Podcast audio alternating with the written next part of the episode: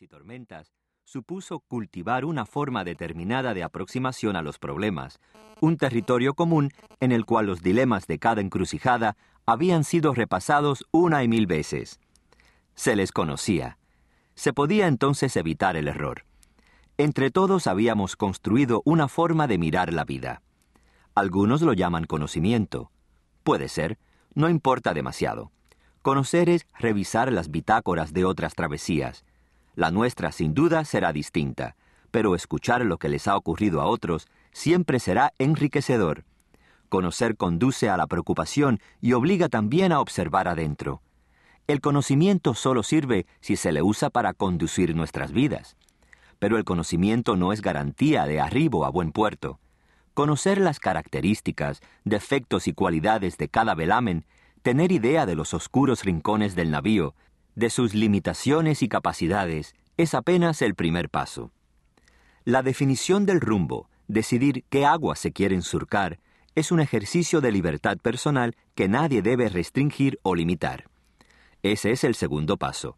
Saber navegar, el conocimiento puesto al servicio de la causa, o sea, el rumbo o derrotero que cada quien decide para sí mismo son los factores que inciden en la fortuna de la travesía. Definir hacia dónde queremos navegar, qué territorios de conquista están en nuestra mente, nos lleva a una discusión diferente. Aquí los dilemas son de otra clase, son éticos. La decisión entre tirar en un sentido o en otro hace la diferencia. La forma de razonar es, al fin y al cabo, una tecné. ¿En qué aplicamos ese conocimiento tiene que ver con nuestro tejido valorativo? ¿Qué territorios ponemos en la mira? ¿Los de la justicia, los de la superficialidad o peor aún, los de la infamia? Allí cada quien escarba en los laberintos de su ser. Lo que decida tendrá un impacto en el mundo. ¿Qué querer y por qué quererlo nos enfrenta a la decisión?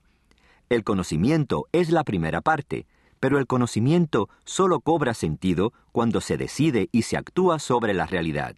Conocer y decidir es la propuesta. Estas páginas son colectivas. Estoy en deuda y no puedo pagar. No sé dónde están muchos de los coautores. Alumnos brillantes que lanzaban un ejemplo. Colegas que mostraron mi ignorancia. De esos pequeños conglomerados, cambiantes conglomerados, solo queda el recuerdo y el sitio donde nos reunimos las aulas, la institución que nos dio acogida, que fue nuestro hogar. Somos en el tiempo, diría Borges. Lo que vemos son nuestros rastros, nuestros vestigios. En la lista infinita de agradecimientos hay tres nombres claros en mi memoria. Dos filósofos, uno de lo político y un científico refugiado en la bahía de la prospectiva, lanzaron agudos comentarios al texto. Por ellos profundicé en Locke, me aparté un poco del antipositivismo y conocí a Abelardo.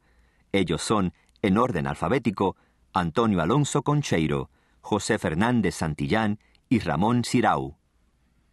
Un objetivo me queda claro. Este es un libro de divulgación, de servicio. No valen los regodeos ni las marometas. Su máxima ambición, ser útil. Dos palabras se leen en nuestra carta de navegación, conocer y decidir. A navegar se ha dicho. Federico Reyes Heroles. Primera parte. Conocer. 1. Los benditos rebeldes. El conocimiento surge más fácilmente del error que de la confusión. Sir Francis Bacon. Conocer es rebelarse. El conocimiento ha avanzado gracias a los rebeldes, pero no cualquier rebeldía ayuda. Cierta rebeldía nace de la ignorancia es ciega, sirve de poco. Otra rebeldía nace de la inconformidad con lo que se sabe, con lo que se conoce o se cree conocer. Esa es la buena. Vivan los rebeldes, los que llegan a la frontera última, o que se piensa como tal, al peñasco más alto, o que se piensa más alto, y gritan, aún podemos ir más lejos, aún hay algo mejor. Son rebeldes que se destruyen para construir una atalaya más elevada, rebeldes que arrean a la humanidad. La cúpula celeste, el cielo, como lo llamamos los mortales, es quizás el terreno más fértil que ha encontrado la semilla de la imaginación. Algunos, los que profesan la fe cristiana, hablan de él como el sitio en el que se da la redención final y eterna. Al cielo los humanos le hemos cambiado de contenido mil veces.